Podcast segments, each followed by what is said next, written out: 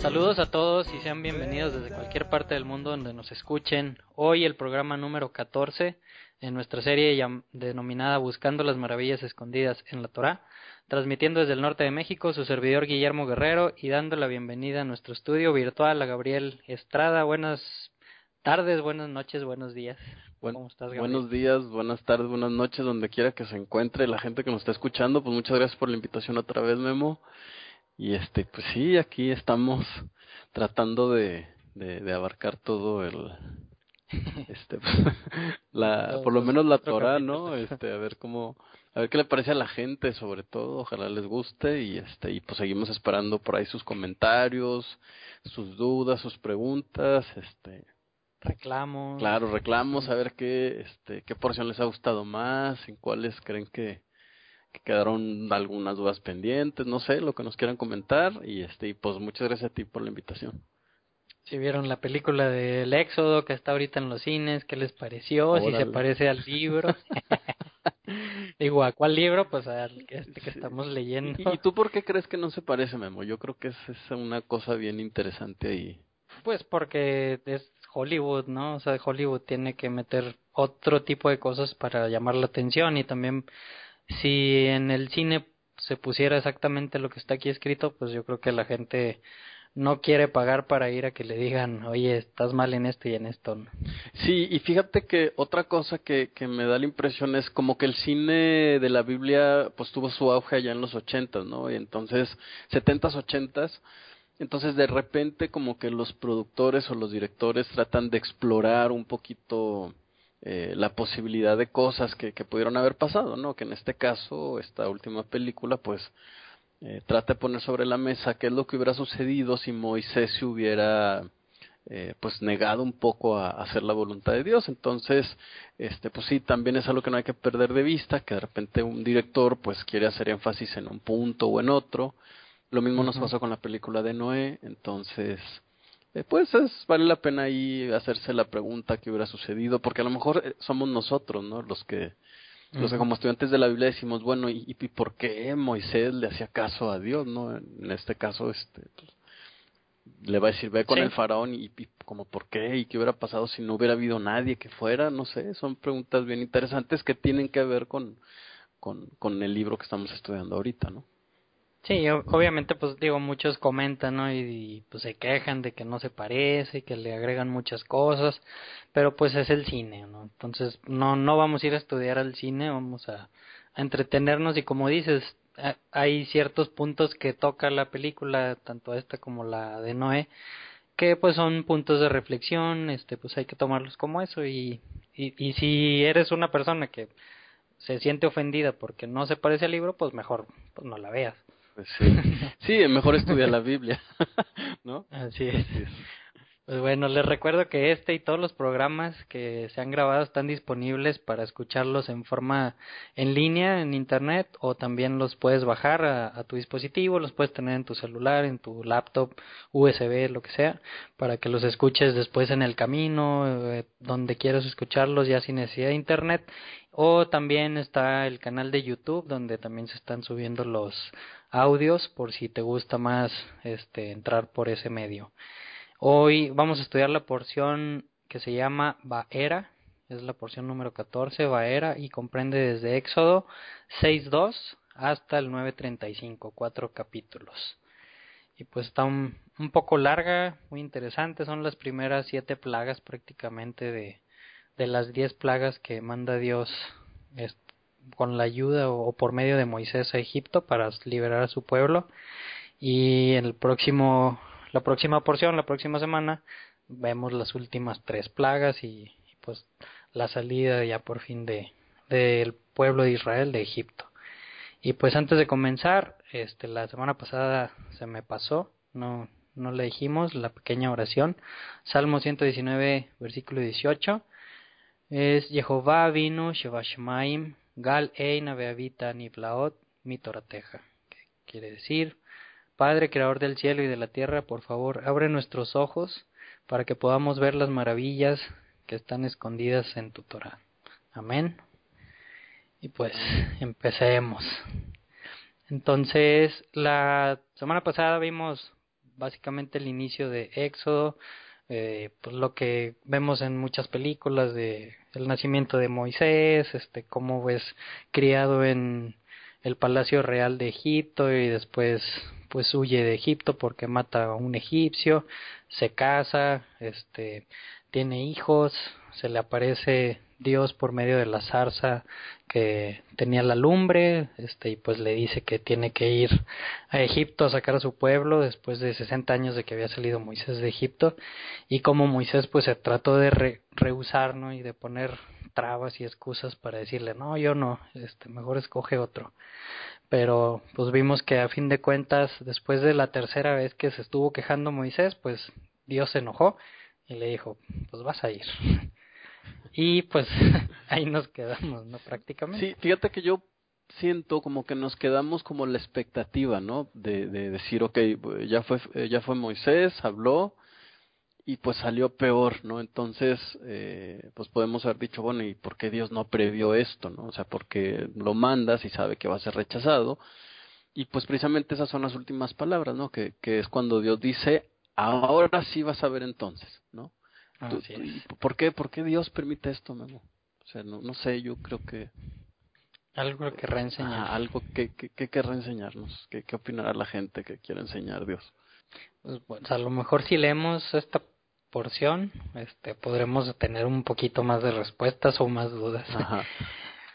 Y bueno, empieza diciendo Éxodo 6.2, Dios habló a Moisés y le dijo, yo soy, y viene el tetragramatón, Yud Hei yo me aparecía a Abraham, Isaac y Jacob como el Shaddai o el Todopoderoso. Y, luego viene un, un estatuto, o más bien un, un, renglón, que dice, no me hice conocer a ellos por mi nombre, Yud Hei En algunas versiones o en muchas versiones viene como una afirmación, o sea, diciéndole, yo me parecía a ellos como el Shaddai y no me le hice conocer por mi nombre, Yud Hei Pero en el hebreo, este, realmente una afirmación, dependiendo del contexto y de la entonación, que aquí pues no vemos entonación, puede ser tanto afirmación como una pregunta retórica.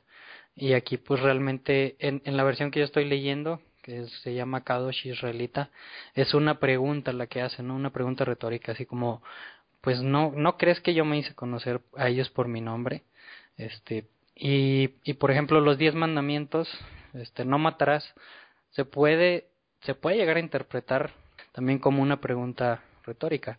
¿No matarás? Claro que mataré. O sea, así se puede interpretar el, el, hebreo. Puede ser tanto como afirmación o como pregunta. Va a depender mucho del contexto. Aquí el contexto, al menos a mí, me dice pues que es una pregunta retórica porque pues tenemos todos los pasajes de Génesis donde se le aparece Dios a Abraham, a Isaac y a Jacob y le dice yo soy Jehová o Yud entonces, si no, se estaría aquí contradiciendo completamente, ¿no? Claro, eh, fíjate que la versión que yo estoy leyendo, Memo, es la versión hebrea, y en la versión hebrea no aparece tal pregunta, se traduce directamente eh, en pero por mi nombre Adonai, obviamente aquí se está, hay que recordar que en las versiones eh, judías no se menciona el nombre, eh, pero por mi nombre Adonai, vamos, se cambia el nombre por Adonai, eh, no me he dado a conocer a ellos. Y entonces eh, el comentario rabínico que aparece aquí dice que esta es en realidad la respuesta a la pregunta que hizo Moisés en el capítulo 5, ¿no? allá en el verso 22, porque dice entonces Moisés se volvió al Señor, a Adonai, y dijo, Señor, ¿por qué afliges este pueblo? ¿Para qué me enviaste?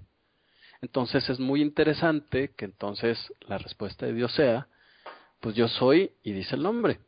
Me aparecía Abraham, Isaac y Jacob como Dios omnipotente, pero mi nombre no se los di a conocer a ellos.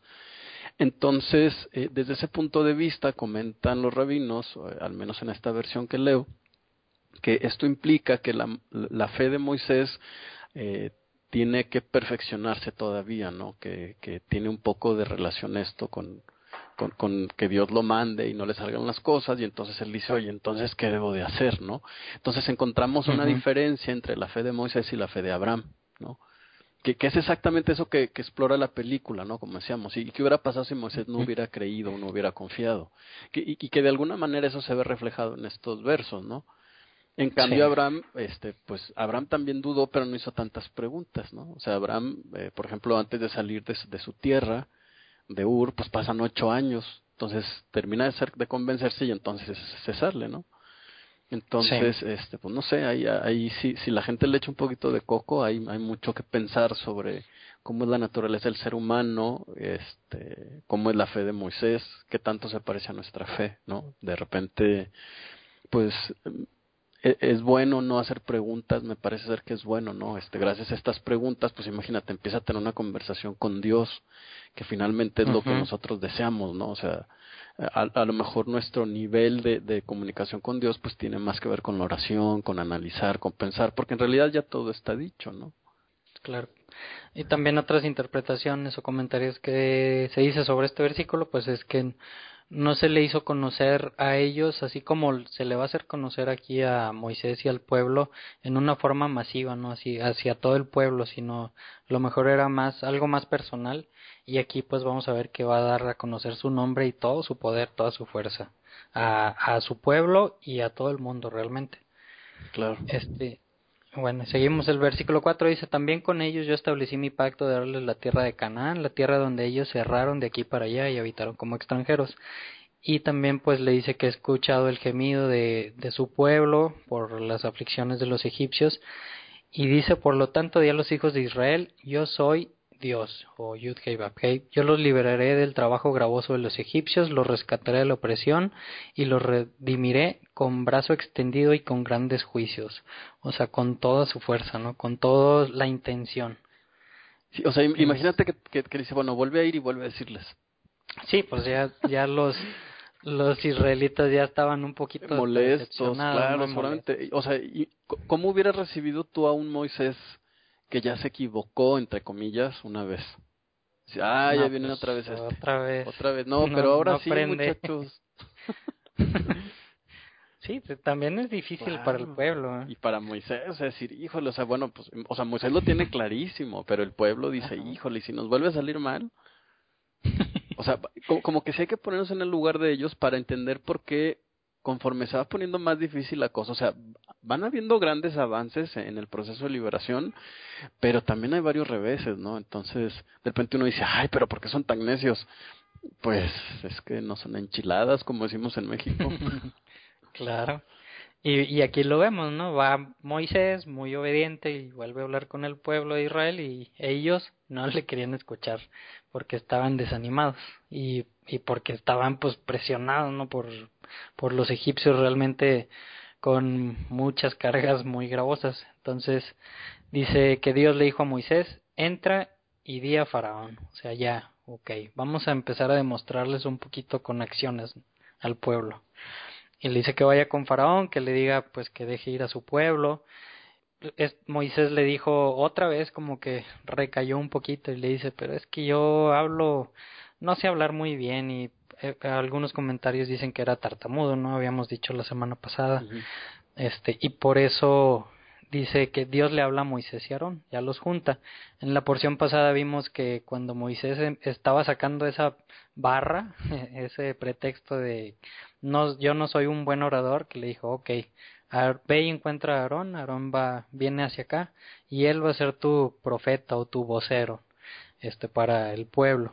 Este, entonces dice aquí ya que habla Dios con, el, con los dos y les da las órdenes de ir tanto con el pueblo de Israel como con el faraón para dar el mensaje. Y en medio de esto viene una genealogía este, de los antepasados de Moisés y de Aarón. No sé si, si tengas ahí algún comentario o en alguno de los nombres interesantes. Uno que me que sale a relucir es en el versículo 25 Pinjas, que ah, sí. más adelante, allá por números, vamos a, a volver a leer sobre él. De hecho, hay una parasha que así se llama, ¿no? Pinjas o Pinjas. Mm, ajá. Así es. Claro, eh, pues eh, de hecho lo, los mismos rabinos se preguntan por qué es que está in, eh, en medio de este de esta explicación, ¿no? De repente aparece esta genealogía. Entonces, eh, es más, en todo caso esto debió haber sido al principio, ¿no? Del libro de Éxodo. O sea, ¿por, qué no empezar a... Por, por, qué primero dar los datos generales y después de un poco de, de, explicación nos dice de dónde viene Moisés, ¿no? Y ya comentamos en, en la porción pasada que, que, Dios quiere que entendamos que, que, pues Moisés es un hombre, ¿no? En este caso, pues parece ser tartamudo o, inseguro para hablar, algo así debe de ser. Y, y, después entonces se nos empieza a hablar de su genealogía. Y según los rabinos dicen que pues se nota que, que aunque se mencionan las genealogías, el énfasis está directamente en la tribu de Leví. Eh, ya que en el siguiente libro, el libro de números, vamos a ver eh, algunas excepciones que se van a hacer sobre la tribu de Leví. Entonces eh, es importante que en el libro de Éxodo, pues eh, primero se, se manifieste o se revele la importancia de los levitas y su función, ¿no? Este, para después llegar al resto de las tribus. Es, es algo así más bien. Bueno, sigamos entonces.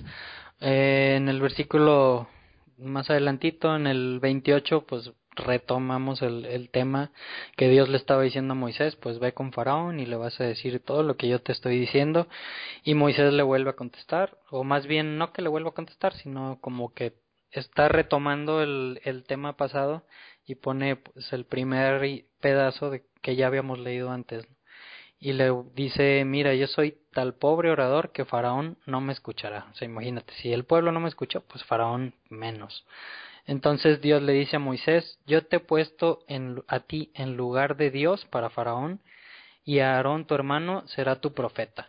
Este, aquí la palabra profeta es la palabra Navi, que hay siete palabras diferentes en el hebreo que se traducen o se pueden entender como profeta.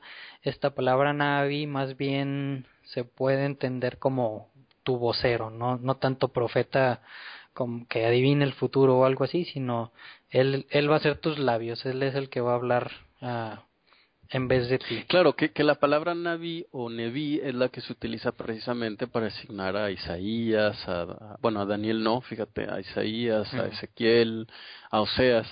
Es decir, es eh, eh, y, entonces qué interesante Memo. No, sé si querías definir cuál qué, qué implica ser un profeta te regalo ah, te bueno. el honor eh, pues precisamente ser un profeta desde el punto de vista estricto de la palabra de Dios es eh, dar un mensaje que Dios te ha dado, ¿no? Un mensaje claro y específico, ¿no? Porque de repente decimos, bueno, ser profeta a lo mejor es, este, pues tú confía en Dios, ¿no? Bueno, eso es algo que sabemos todos. Sin embargo, e, el profeta tiene un mensaje bien específico para un grupo de personas o para un pueblo o para una persona, ¿no?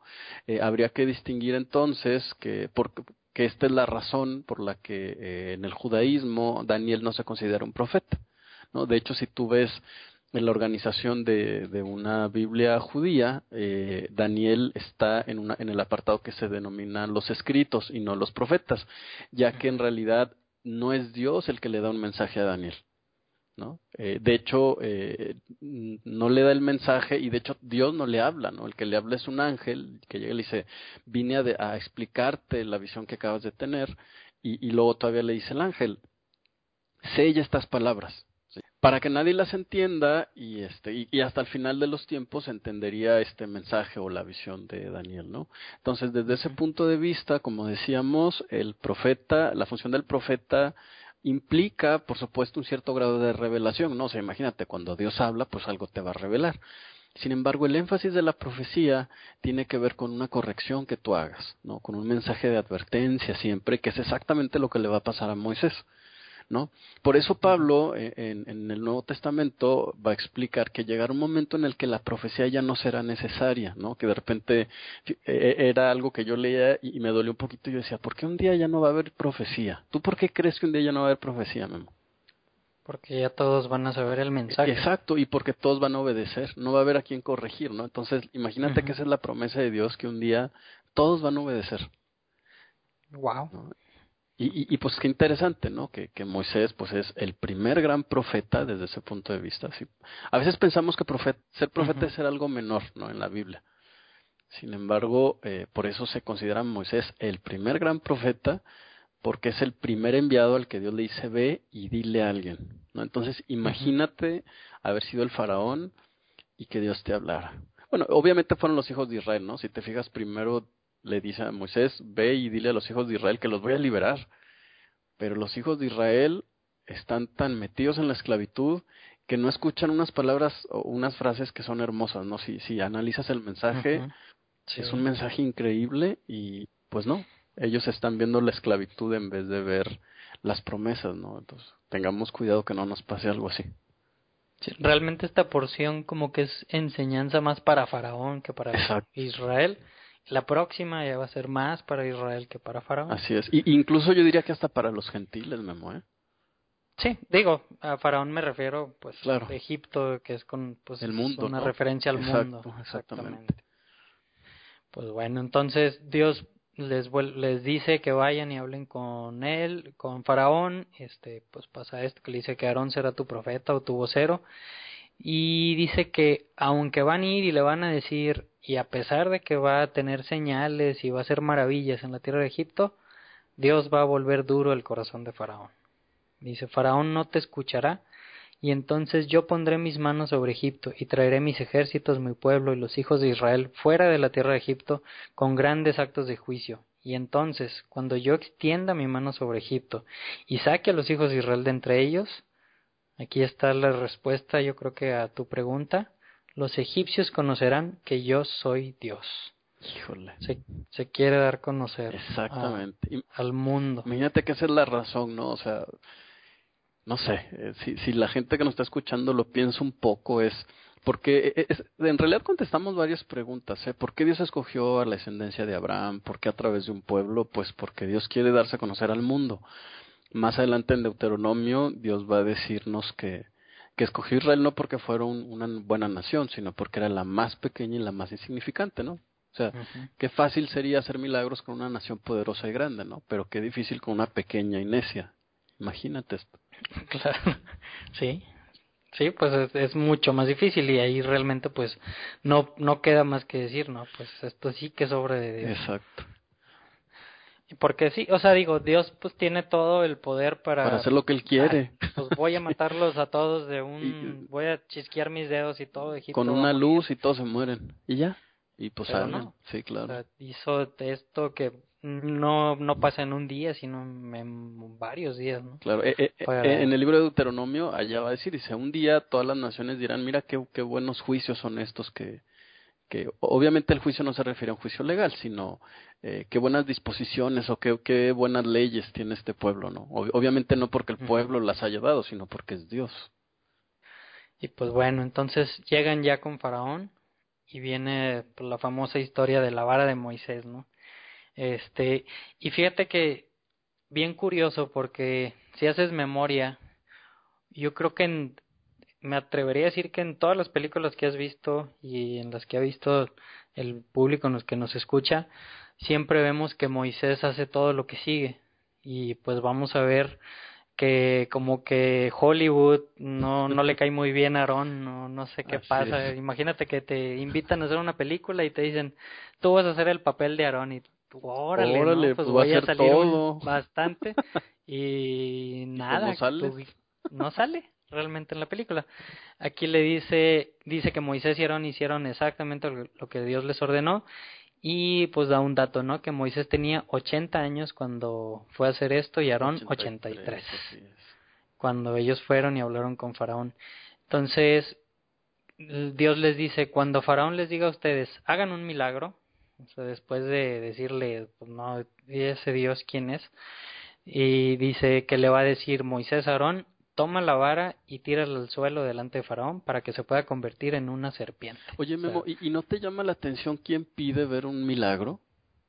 Faraón. Faraón, ¿no? Este, qué, qué, qué duro, ¿no? Porque hay un tema que, que yo creo que no hay que perder de vista, es que Dios, e, el Dios verdadero, el Dios creador, se está confrontando con, con una ciudad que es la capital de, de la, de la, ¿cómo, cómo decirle, cómo es esta palabra? Eh, de la idolatría, Memo.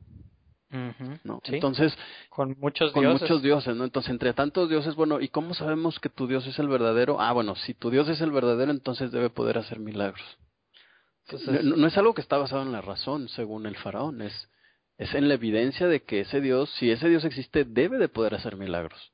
No, a él no le importa si quién tiene la razón o no, quién, quién, quién es más bueno, no, es, es una cuestión de evidencia a través de algo sobrenatural, ¿eh? aguas con eso. Sí, nos, sí, se parece un poquito a los tiempos actuales, creo. Este, y aquí, bueno, la palabra serpiente que se utiliza, Gabo, es la palabra tanín, Ajá. que en el hebreo, eh, en, en el, la Torah aparece 27 veces. Claro. De las 27, cuatro se traduce o se entiende como serpiente. Todas las demás se entiende como un reptil o un cocodrilo, más bien. Un reptil grande, ¿no? Entonces, un reptil o, un cocodrilo también era una deidad de Egipto entre tantas que tenían. Entonces, fíjate que qué interesante que agarra una vara, la avienta al suelo, se convierte en una deidad de Egipto y después la agarra de la cola y se hace toda tiesa, ¿no? O sea, también ahí yo creo que le está dando un mensaje implícito a Faraón, ¿no? Sí, sí, sí.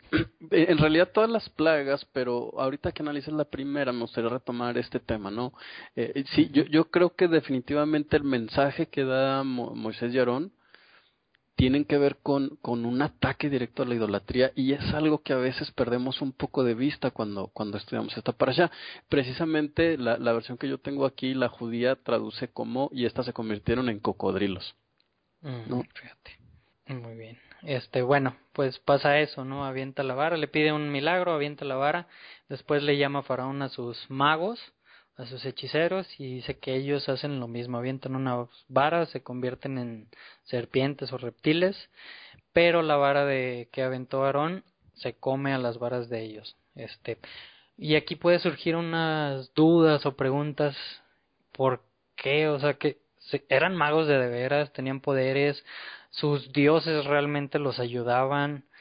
Mm, pueden salir muchas preguntas y realmente no sabemos la respuesta. No sabemos si eran trucos o si realmente tenían poderes este sobrenaturales, tal vez. Este de cualquier modo sabemos más adelante que nos va a enseñar Dios o nos va a pedir que nos alejemos de estas cosas, que no las practiquemos, hablando sobre la hechicería. Pero fíjate, dice en el versículo 30, 30, o sea, cuando vio que sus magos pudieron hacer lo mismo, dice Faraón fue vuelto de corazón duro. Entonces aquí me, genera una duda porque vamos a ver que esto pasa en las próximas dos plagas, que también los magos de Faraón pueden replicar el milagro, por así llamarlo, de, de lo que estaba haciendo Aarón y Moisés. Este, ¿tú no crees que a lo mejor Dios les ayudó a los magos de Faraón para que pudieran replicar las cosas. ¿Para qué? Para endurecer el corazón de Faraón.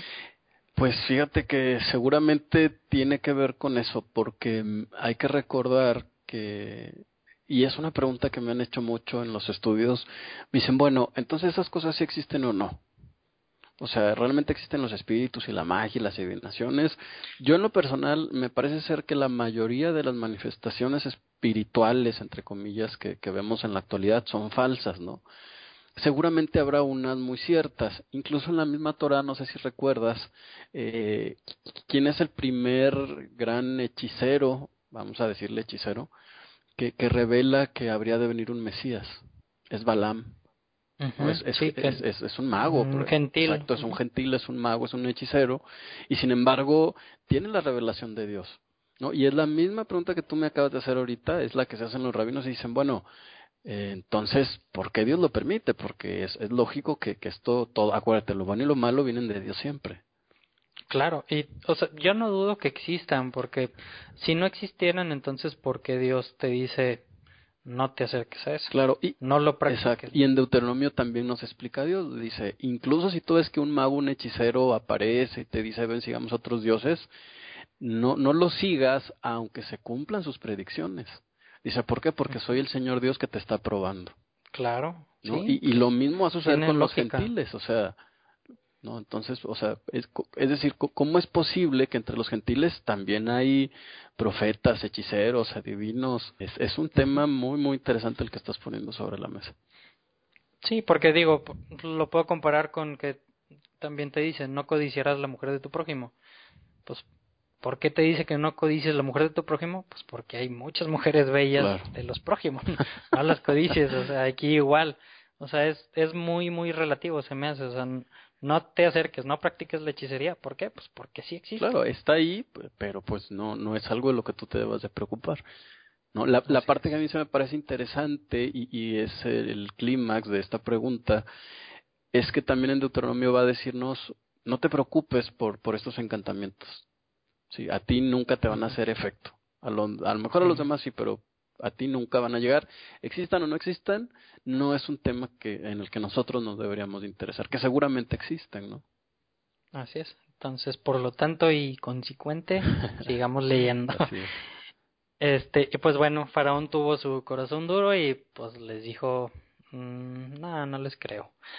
Eh, viene después, ahora sí que la primer plaga, la plaga que se conoce como la, sang la plaga de la sangre, ¿no?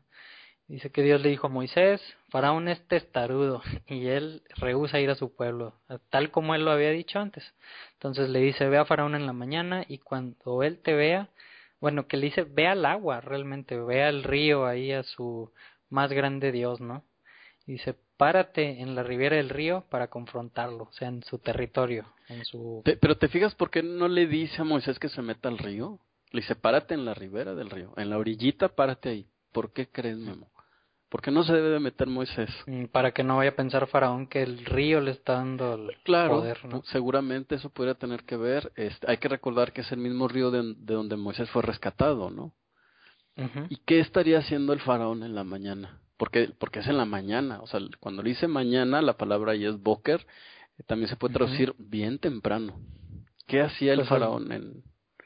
¿Crees que le estuviera dando este, no sé, orando al río. Ojalá fuera eso, Memo. ¿Sabes qué estaba haciendo? Se estaba bañando y estaba haciendo sus necesidades. Uy, adentro del Adentro de su más grande Dios. Y esto es un tema que destacan los rabinos porque dicen, así es el paganismo. Wow. ¿Sí me explico? claro. O sea, el paga, eh, vamos, para, para el faraón es su más grande Dios. De, de hecho, el mismo faraón es la encarnación de esos dioses y en vez de rendirle tributo, adorarlo y respetarlo, se sirve de él. Entonces, ojalá, ojalá entendamos esto, ¿no? Porque, porque a veces eh, vemos a un Dios como muy servil, ¿no? En vez de verlo como, como el, el, el rey, el Dios que, que, que decimos que es. Pero ojo con esto, el paganismo siempre considera a, a, a su Dios como un medio para conseguir algo, para satisfacer una necesidad. Eh, y le exige. Y le exige, por supuesto, ¿no? Y, lo manipula, ¿no? Es decir, si tú, si tú ves todas las culturas paganas, pues manipulan a un dios a través de un sacrificio, a través de un regalo, a través de dejar de hacer una cosa u otra, para obtener algo de ese dios, ¿no? Y entonces todo el paganismo tiene mucho que ver con la fertilidad. Para aquellos que quieran estudiar la cultura egipcia, hay que recordar que el río Nilo eh, en ciertas épocas del año crecía y en otras bajaba, marcando las épocas de cosecha, de siembra y, los ciclos del año, ¿no? Entonces, eh, todo este tema del paganismo tiene que ver con la fertilidad, con que yo reciba algo que necesito de mi Dios en vez de yo servirlo. Esto implica que tenemos que hacer un cambio de mentalidad respecto a quién es Dios. No significa que Dios no tiene la capacidad de, de darnos algo que necesitemos, porque en realidad sí lo hace pero no es su obligación. Wow. no, pues yo creo que que, aguas. En esto hay que pensar mucho porque vemos una diferencia enorme, por ejemplo, en, en Daniel hay un verso que de verdad a mí me, me impresiona mucho cuando el rey Nabucodonosor le dice, eh, perdón, no es a Daniel, sino a, a, a, ¿cómo se llaman estos tres chavos que van a meter al horno? Sadrach, Mesach y Abednego ¿no? Les dice si, si su, si, a ver si es que su Dios los puede salvar, ¿no? Y entonces ellos contestan, pues, pues aunque no nos salve, Él es el Dios verdadero. Otra vez, el tema de la razón, ¿no? Es decir, es Dios y como es Dios y Él es, eh, vamos, omnisapiente, todo lo sabe, entonces lo voy a seguir porque Él tiene la razón, no por lo que me va a dar, a lo mejor no me va a dar nada, ¿no? A lo mejor decide que pase esta prueba. ¿Me puede salvar? Claro que me puede salvar pero su voluntad es tan perfecta y, y, tiene tan buenas razones que prefiero confiar en lo que él va a decidir hacer. Wow, no, pues Hay que pensar Hay que en pensar eso. en esto, sí, así es. Este día, lo próximo y toda tu vida. sí. si en algún lado te enseñan lo contrario, ojo, mucho, ojo, y cuéntaselo a quien más confianza le tenga. sí. Ay, bueno, pues sí, sigamos. Que está muy, muy duro ese punto que acabas de decir. Este, entonces Dios le dice, vas a ir ahí, te pones en la ribera del río y la vas a decir, deja ir a mi pueblo y si no, voy a, se va a convertir toda el agua que hay en Egipto en sangre. Este, y otra vez vemos que, pues, obviamente no los deja ir, dice que todos los peces van a morir, el río hederá, o sea, olerá muy feo. Y vemos que Moisés le dice a Aarón, toma tu vara, extiende tu mano sobre las aguas de Egipto y los ríos, los canales, toda el agua que hay en Egipto se va a convertir en sangre. O sea, otra vez, Aarón es el que lo hace. Sí. Es el vocero. Es. Ahora, no sé si te fijas o has percibido que, que el, eh, pudiéramos dividir las plagas en grupos de tres. ¿no? Las primeras tres, las segundas tres, las terceras tres. La primera de cada grupo se anuncia en el río. Ahorita sí. vamos a ver si, si, si, si en, en, dónde sucede la segunda y en dónde sucede la tercera de cada grupo. A ver si eso nos dice alguna otra cosa. Ok, sigamos entonces. Eh, pues bueno, eh, pues pasa así tal cual, este, alza la vara, le ex, extiende la mano, se convierte todo en sangre. Vemos explicaciones científicas, este, a lo mejor si vieron el documental que les dejé por ahí, de que pues hay una bacteria que a la falta de creo que de oxígeno convierte el agua en rojo este y realmente pues hay videos en YouTube donde en, la actualidad pasa este fenómeno en la Biblia no dice que el agua se pintó de rojo sino dice que se convirtió en sangre entonces yo no tengo ningún problema en pensar o en creer que se convirtió en sangre aunque pues puede haber sido que nada más se haya convertido roja no sabemos ¿no? este y dice que los magos de Egipto, pues con sus artes secretas hicieron lo mismo, se pudieron replicarlo. Y pues todos los egipcios, este, dice que estuvieron cavando, tenían que buscarle muy en el fondo del agua para poder tomar, porque pues todos los peces estaban muertos, imagínate toda la, la bacteria que generó eso en, en el agua, ¿no? Y pues sin agua pues no, no sobrevivimos. Faraón dice que solo se volvió, regresó a su palacio y no le hizo caso a nada de esto. O sea, siguió con su corazón muy, muy duro. Este, y pues obviamente que no dejó ir al pueblo. ¿Quieres? Eh, pues no, eh, nada más quisiera hacer énfasis ahora, eh, según el texto, el faraón está en su palacio. Uh -huh. Sí, sí, se metió. Así es. Y bueno, dice, siete días después que Dios había golpeado el río, o sea, ya había uh, pasado esto de que se había convertido en sangre, Dios le vuelve a decir a Moisés, ve con Faraón y dile, deja a mi pueblo ir. Si te rehusas de, de, ir, de dejarlo ir, golpearé tu territorio con la siguiente plaga, ¿cuál? Las ranas, que se oye un poco cómico, ¿no? Ay, ¿qué? Y luego, las ranas, Dice, el río pululará con ranas, ellos ellas subirán, entrarán a tu palacio, entrarán en tu habitación, subirán en tu cama, estarán en las casas de tus sirvientes, en el, el pueblo, en todos lados, en los tazones de amasar, guácala. Imagínate, o sea, ya si lo ves así, que voltea donde estás ahorita, Gabo, para los lados y que estuviera lleno de ranas, no, y, todo y, el piso, no, toda la mesa. Y luego con este frío que hace que no se nos enfermen de gripa las ranas, porque ya valió. ¿no? Se llena todo de mocos. Fíjate que muchas cosas interesantes. Eh, del río, que por cierto es una deidad, como decíamos hace rato, salen ranas, ¿no? Que las ranas son otra deidad que tenían los egipcios, ¿no? Entonces, ¿cuál es el mensaje de fondo, eh? Pues está atacando a las deidades. Está ¿no? atacando o sea, a las diciendo... falsas deidades, qué interesante. Y nos vamos a dar cuenta, si, si comparásemos este libro, o más bien esta porción, con Apocalipsis, que sigue más o menos la misma secuencia. ¿eh? Al final de los tiempos, lo, los, lo primero que va a ser atacado por Dios va a ser la religión falsa. Entonces, valdría la pena hacer un análisis de, de qué tan apegadas están nuestras creencias a, a, lo que dice la palabra de Dios. Sí, tiene un mensaje muy, muy, sí, muy fuerte. Sí, muy... ya lo creo. Pues bueno, suben todas las ranas, pasa una guacal en las camas, yo creo que se iba a dormir y ahí estaban todas las ranas. Dice, pero los magos hicieron lo mismo con sus artes secretas y trajeron ranas sobre la tierra de Egipto. Pues eh, bueno, ahí me hace dudar, ¿no? Pues ya estaba todo lleno de ranas, pues ¿cómo pudieron hacer más ranas? Pero, sí es una buena pregunta, Memo, porque, porque además, y, y, de hecho vamos a ver ahorita, eh, vamos a volver a tocar este tema, este, o sea, si tú ves así de ranas, a ver, tú también sacas ranas, no, pues al contrario, ¿no? Pues llévatelas. No, pero hasta aquí es una lucha de, de, de quién tiene más poder, ¿no? Si Moisés o, o, nosotros como egipcios. En vez de hacer un análisis y decir, oye, eh, Dios, este Dios está enseñándonos algo sobre nuestras falsas deidades, ¿no? Que ahora sí que cuidado con lo que seas porque se te puede cumplir. Entonces, con que tu Dios es eh, es una rana, a ver, pues un chorro de ranas. Oye, pues me molesta, ¿no? En vez de, de enfrascarme o enfocarme en la molestia, estoy enfrascado en la lucha de poder. Eso también se me hace crítico, Memo. O sea, a veces eh, eh, eh, en la religión falsa eh, el énfasis es yo tengo la razón, en vez de hacer un análisis profundo y decir, oye, ¿es esto correcto o no?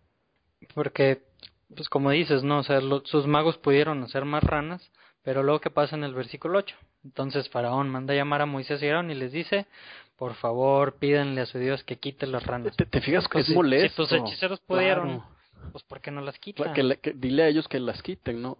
O sea, queda muy de manifiesto que las ranas son molestas y, y, y, el faraón está enfrascado en la lucha de poder. Y, y pues como que aquí empieza a darle un poquito su lugar a Dios, Pero, y dice, por favor, intercede por mí, quita las ranas, todas mis dioses, quítalas de aquí y voy a dejar ir a tu pueblo a sacrificar este pues un sacrificio ahora sí para para él entonces Moisés le dice ok mañana así va a pasar se irán todas las ranas y y, más bien no se van, sino mueren todas las ranas, ¿no? bueno, ahí ya más quisiera hacer una, una aclaración. Eh, quien lo dice es, el faraón, ¿eh? El faraón es el que dice... ah, que mañana. Mañana, o sea, le dice Moisés, que ¿cuándo? No, pues mañana. Ajá, sí, si supiera con quién estaba hablando, pues hubiera dicho ya. Claro, este o, qué raro, ¿no? Porque además es una molestia. Y, Oye, pues ¿cuándo? Pues ahorita en este mismo instante quiero que me quites esa, esta molestia que tengo. No, bueno, mañana. Pues a lo mejor de ahí viene, ¿no? No dejes para mañana. Las ranas que te puedas quitar hoy. pues oye, guau, pues sí, guácala. y, y, y se me figura un poco esto, como dices, ¿no? O sea, ok, la rana es una deidad, pues órale, llénate de ranas. Así dijo Dios a su pueblo, ¿no? ¿Quieres, ¿Quieres reyes? ¿Quieres deidades? Pues órale, te voy a mandar al mundo para que te llenes de deidades, de, de tantas cosas que hay en pues la mayoría de las religiones. Así es. Llénate de ellas, hártate de ellas. Y luego mañana seguramente vas a pedir que las quite. Sí, eso dice Oseas, ¿no? Que, le dice Dios Oseas. La casa de Israel eh, se, es dada a la idolatría. Déjalo. Híjole. Bueno. Estamos muy agresivos. Mejor sigamos leyendo las demás plagas, a ver. Entonces, pues así pasa. Este Moisés se va de la presencia de Faraón, clama a Dios sobre las ranas y Dios hace pues lo que le pide Moisés. Pero cuando Faraón vio que ah, ya se me bajó un poquito del agua, ya, ya no tengo las ranas, ya me empiezo a sentir un poco mejor, más aliviado, pues endurece su corazón y no deja ir a las ranas. Digo, perdón, y no deja ir a Israel. y no deja ir a Israel. Vecino. Entonces, este, pues sigue endureciendo Dios el corazón de Faraón y también pues puede chocar un poco a lo mejor con nuestra mentalidad, ¿no? Y decir, pero ¿por qué si pues somos enseñados, somos instruidos en que tenemos voluntad, la libre voluntad, el libre albedrío por decidir por nosotros mismos, pues ¿por qué Dios le está haciendo esto a Faraón? O sea, ¿por qué lo está controlando? Pero realmente el, el que dice que Dios le endureció el, el, corazón a Faraón no es tanto que lo esté controlando, sino es, es como, por ejemplo, cuando estás enfermo y que te tienen que operar de algo, a lo mejor antes de que te operen te tienen que dar un, cierta medicina para que tu cuerpo agarre fuerza y, y pueda soportar la operación. Este, algo así es lo que le está haciendo Dios, o sea, le está inyectando algo a Faraón para que no se quebrante y como a lo mejor muchos líderes hubieran quebrantado ah, después de pasar estas poquitas plagas, que hubieran dicho, no, ya, ahí muere. O sea, Dios necesitaba que Faraón soportara esto, ¿para qué? Por lo que vimos hace ratito, ¿no? Claro, para dar a conocer su poder. Y además es algo que sí nos pasa a nosotros, Memo. Mm, es bien típico que cuando sufras las consecuencias del pecado dices, no lo vuelvo a hacer. Y, tú estás segurísimo ¿eh? que no lo vas a volver a hacer, pero pasa el dolor o pasa la situación y pues y otra vez. regresamos. Me incluyo, me yo primero, Memo. No, pues yo creo que todos.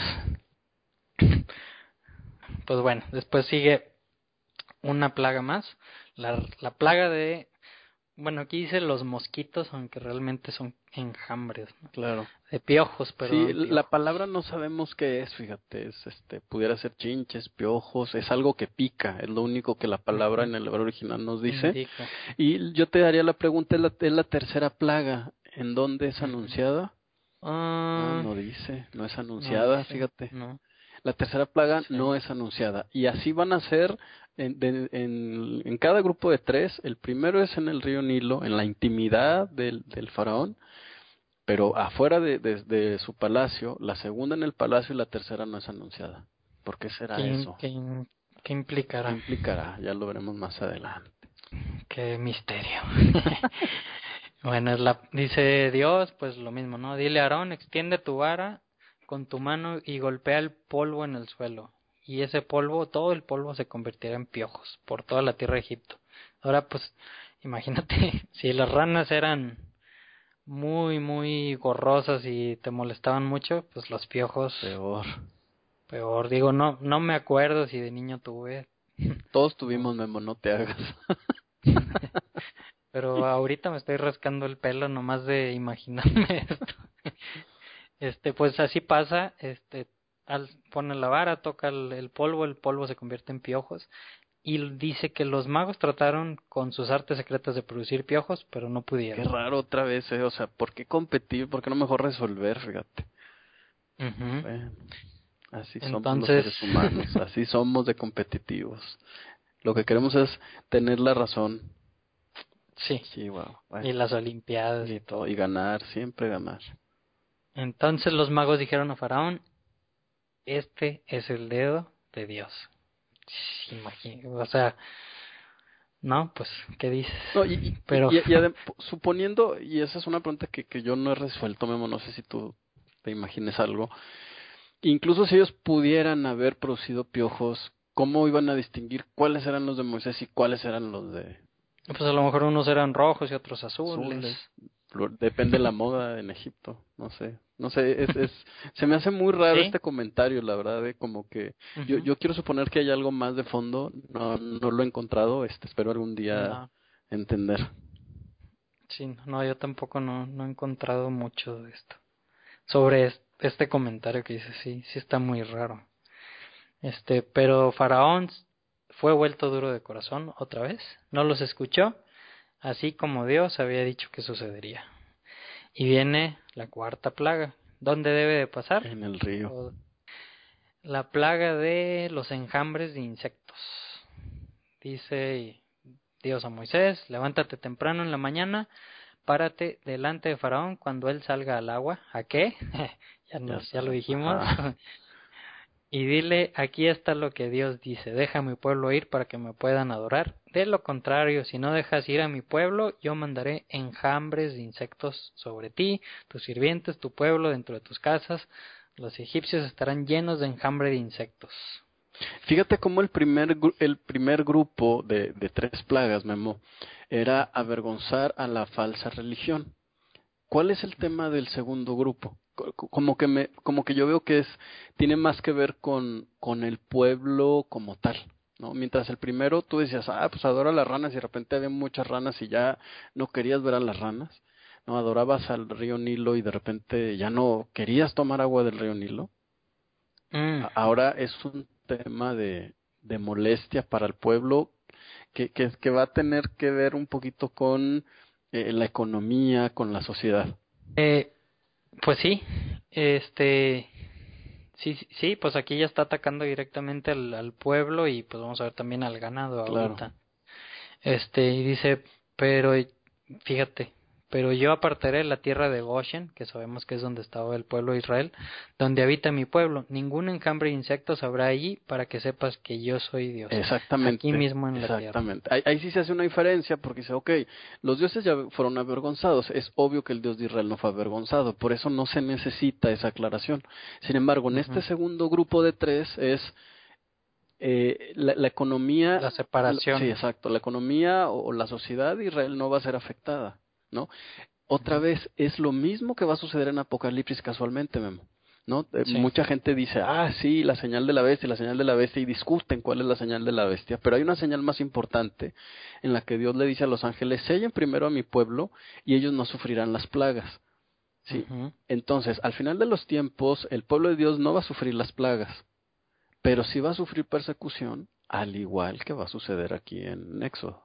Sí, está muy claro realmente. Claro, y, y el otro punto es que están separados también, ¿no? Implica que, que, hay una distinción, ¿no? Físicamente ellos estaban en Gosén, o como dice el documental que publicaste en Avaris, ¿no? Entonces, eh, va, va, a suceder algo al final de los tiempos que va a hacer que estén separados, ¿no? Y por eso no van a sufrir este, los, la, las plagas, ¿no? Pero sí la persecución, por supuesto. Sí.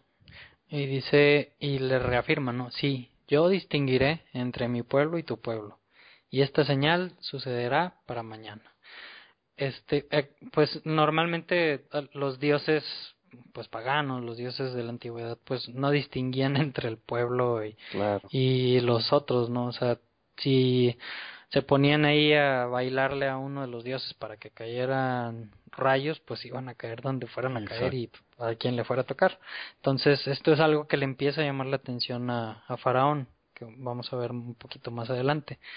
Dice que los insectos arruinaron toda la tierra, o sea, todo, todo Egipto, y Faraón les vuelve a llamar a, a Moisés y Aarón y les dice, vayan y sacrifiquen para su Dios aquí en la tierra. O sea, no salgan de Egipto, aquí mismo sacrifiquen a su Dios, pero pues sabemos que lo que le iban a sacrificar este los israelitas a, a Dios pues era dioses también de Egipto, otros dioses.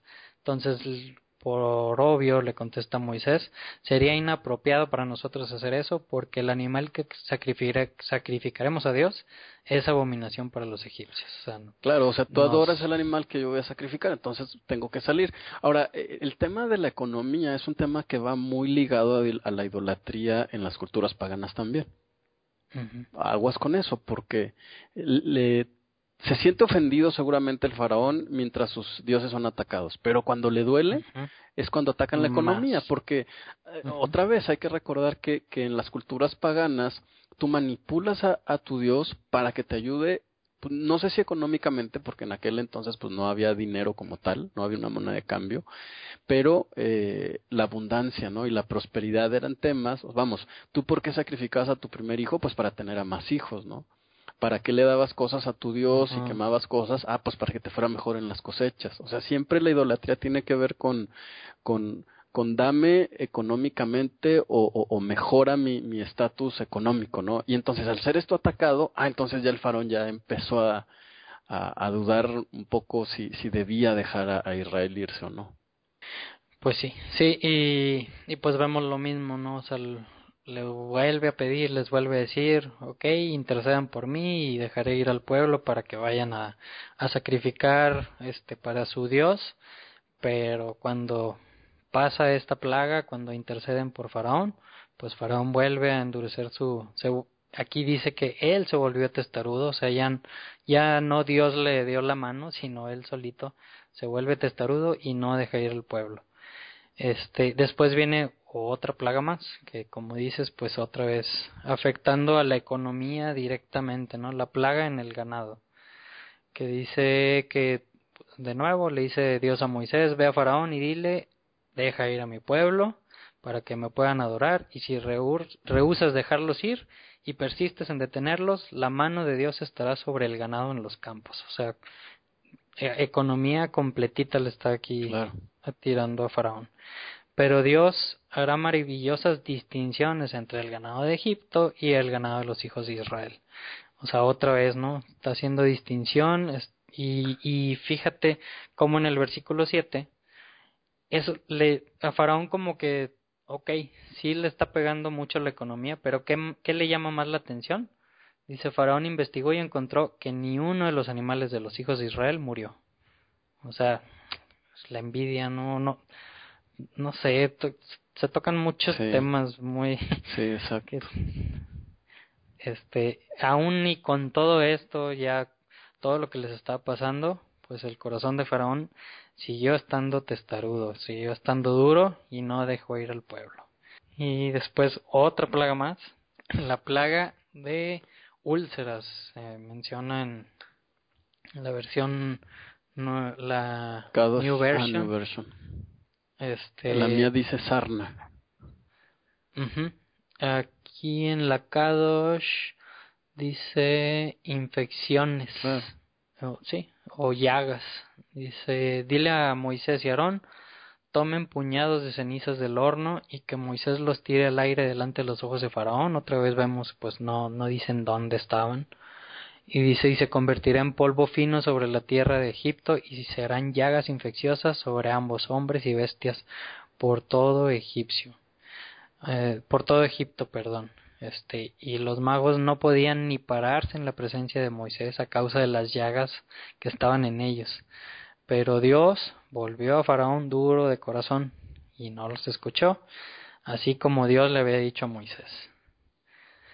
Y pues llegamos a la última plaga de esta porción, no es la última plaga, sino es la, la séptima plaga, yo creo que una muy interesante que aquí es donde se da a conocer más todavía más más el poder de Dios. Este porque pues vimos que en, en la mayoría de las plagas, como dijimos, este hacía referencia a los dioses de Egipto, este lo estaba usando, pero en la plaga del granizo, que sabemos que era granizo con fuego, este pues ningún dios sabía que hiciera eso, ¿no? Que fuera tanto un gran hielo y, fue, y fuego, o sea, pues un había dioses del fuego, había dios del hielo, pero cómo cómo podías hacer que las dos cosas estuvieran juntas? Claro.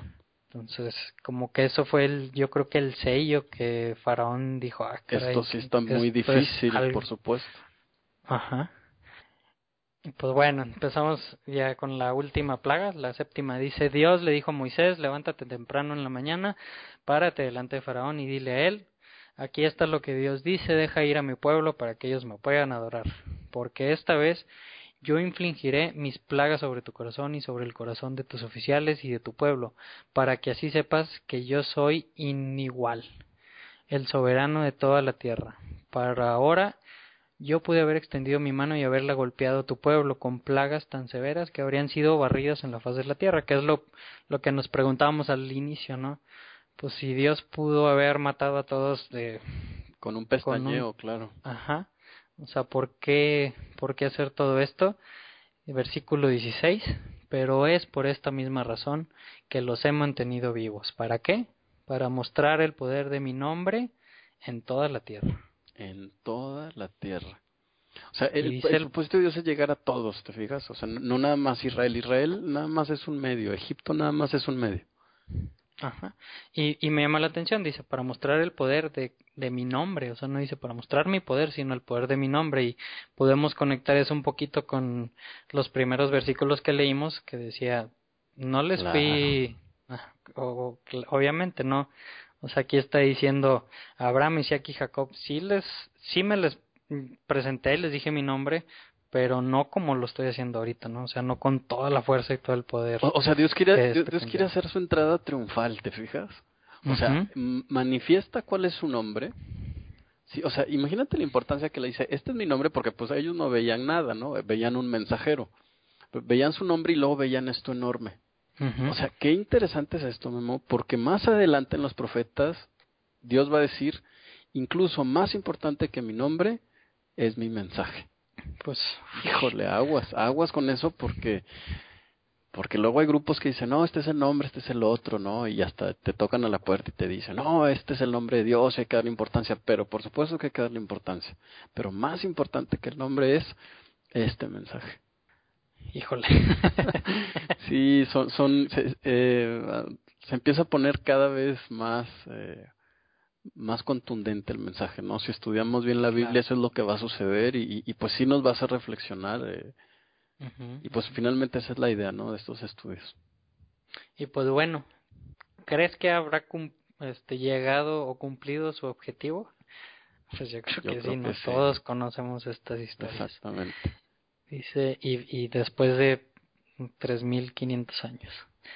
Dice, yo causaré una tormenta de granizo tan pesada, o sea, los granizos grandísimos, que Egipto nunca ha tenido nada como esto desde el día que fue fundado hasta ahora. Por lo tanto, y aquí les da una instrucción, ¿no?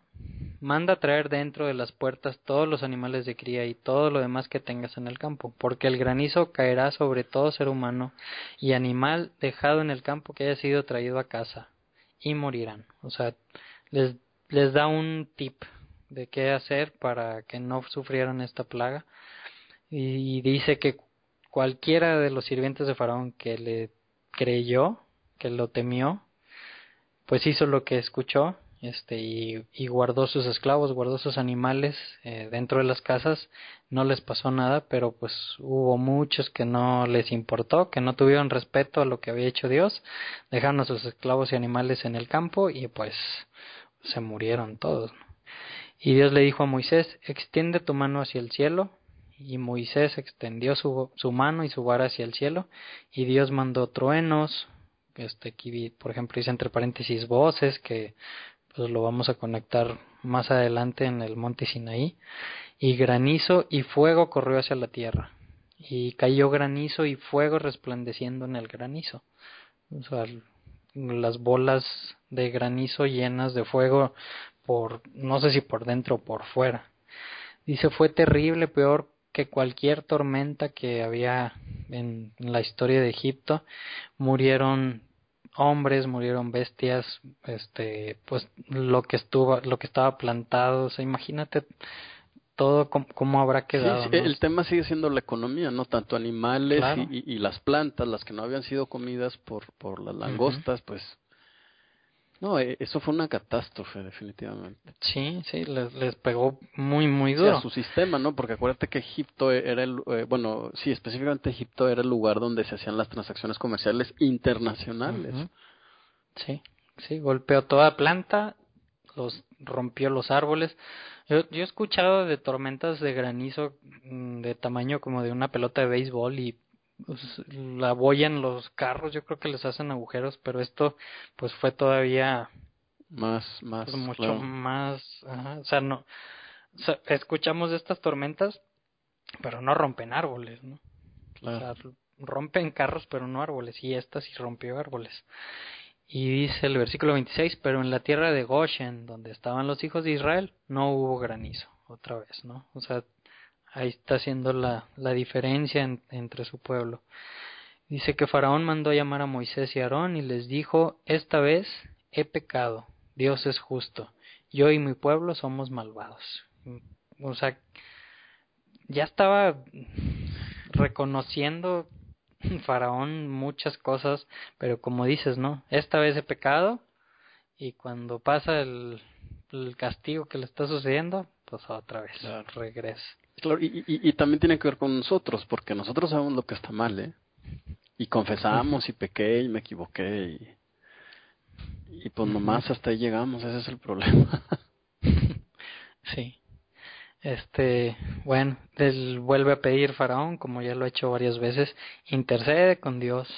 No podemos recibir más de esta terrible tormenta y granizo, y dejaré irlos a ustedes y a su pueblo. Y Moisés le dijo a él, tan pronto como me haya ido fuera de la ciudad y, y no dice que haya agarrado un paraguas ni nada de eso.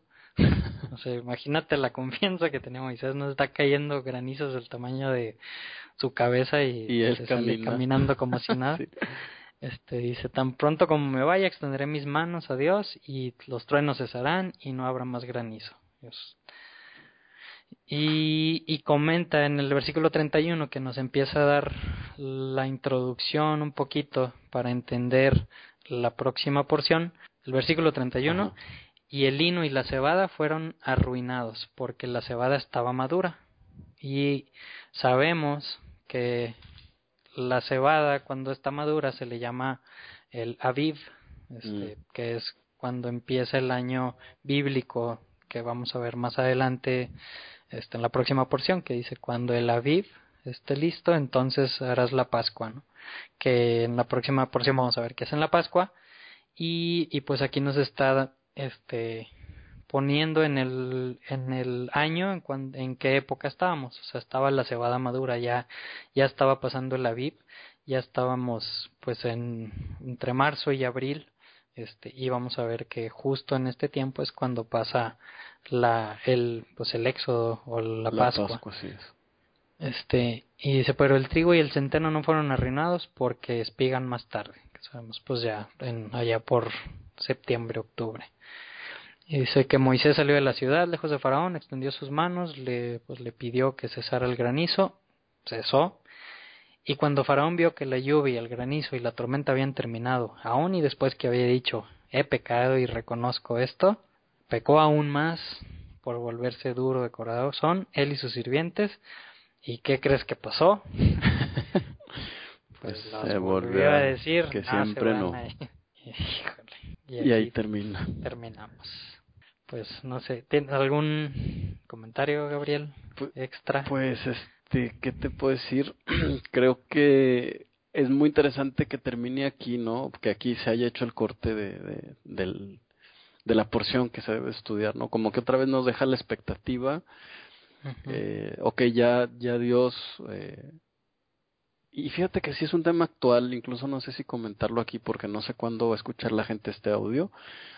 Eh, eh, el tema de defender a Dios, ¿no? Es, es un tema también muy típico en, en, el paganismo. Eh, los dioses que deben de ser defendidos, o, o sea, además de que deben ser protegidos, deben ser defendidos, deben ser vengados, ¿no?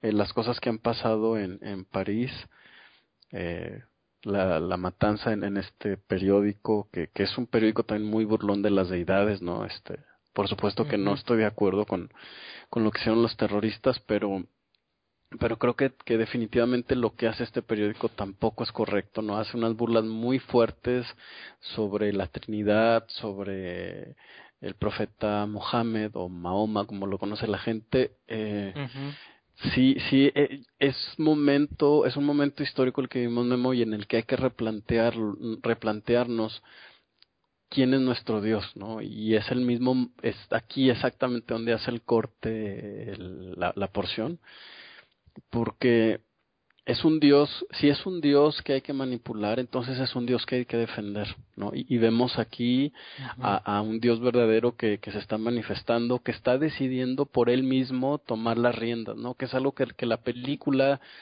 sí me gustó mucho cómo lo reflejó, la película que comentamos hace rato sobre sobre Moisés también, eh, en, en, el que no, perdón, en el que Moisés está tratando de, de, de, hacer las cosas a su manera, ¿no? Como lo hacemos nosotros, ¿no? Porque estamos acostumbrados a tener el control de las cosas. Pero el Dios verdadero dice, tú nada más eres mi mensajero y obedece en lo que yo te diga, lo demás lo hago yo.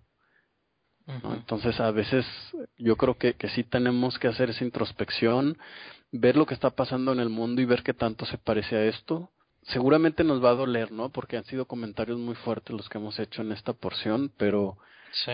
pero era lo mismo lo que estaba viviendo Faraón, ¿no? O sea, Faraón definitivamente se resistía a que lo que le decía Moisés, fíjate, no, o sea, te fijas el paralelismo que hay entre aquella época y esta, se está resistiendo a lo que está diciendo Moisés. ¿sí? Eh, no conoce a ese Dios o, o, o, es, o conoce muy poco en realidad. A lo mejor, vamos, este faraón seguramente era el hermano, el medio hermano de Moisés.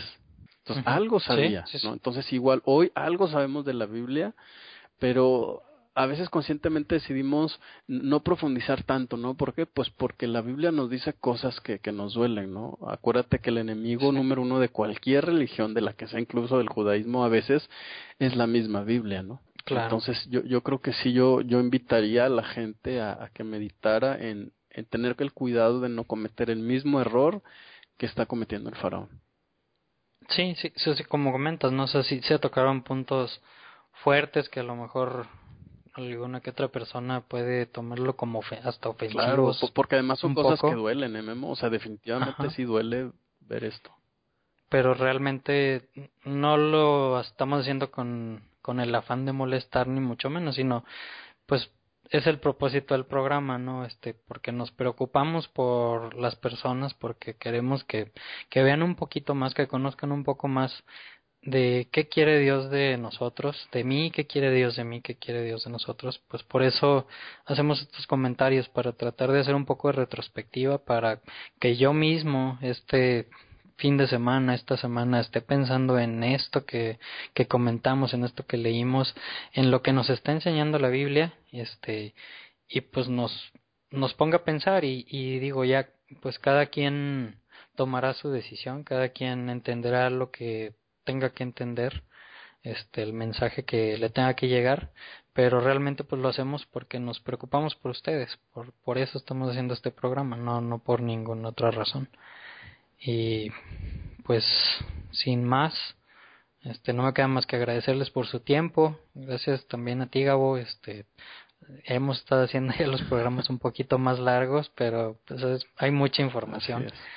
Este, si les gustó, compártanlo, déjenos sus comentarios, sus dudas, inquietudes, este, en qué no están de acuerdo, lo que quieran, este, y pues les deseo una muy bonita semana.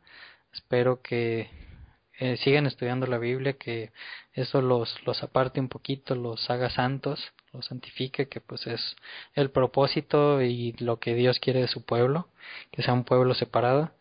Y pues nos escuchamos la próxima semana, Gabo. Primero Dios. Muchas gracias. Shalom.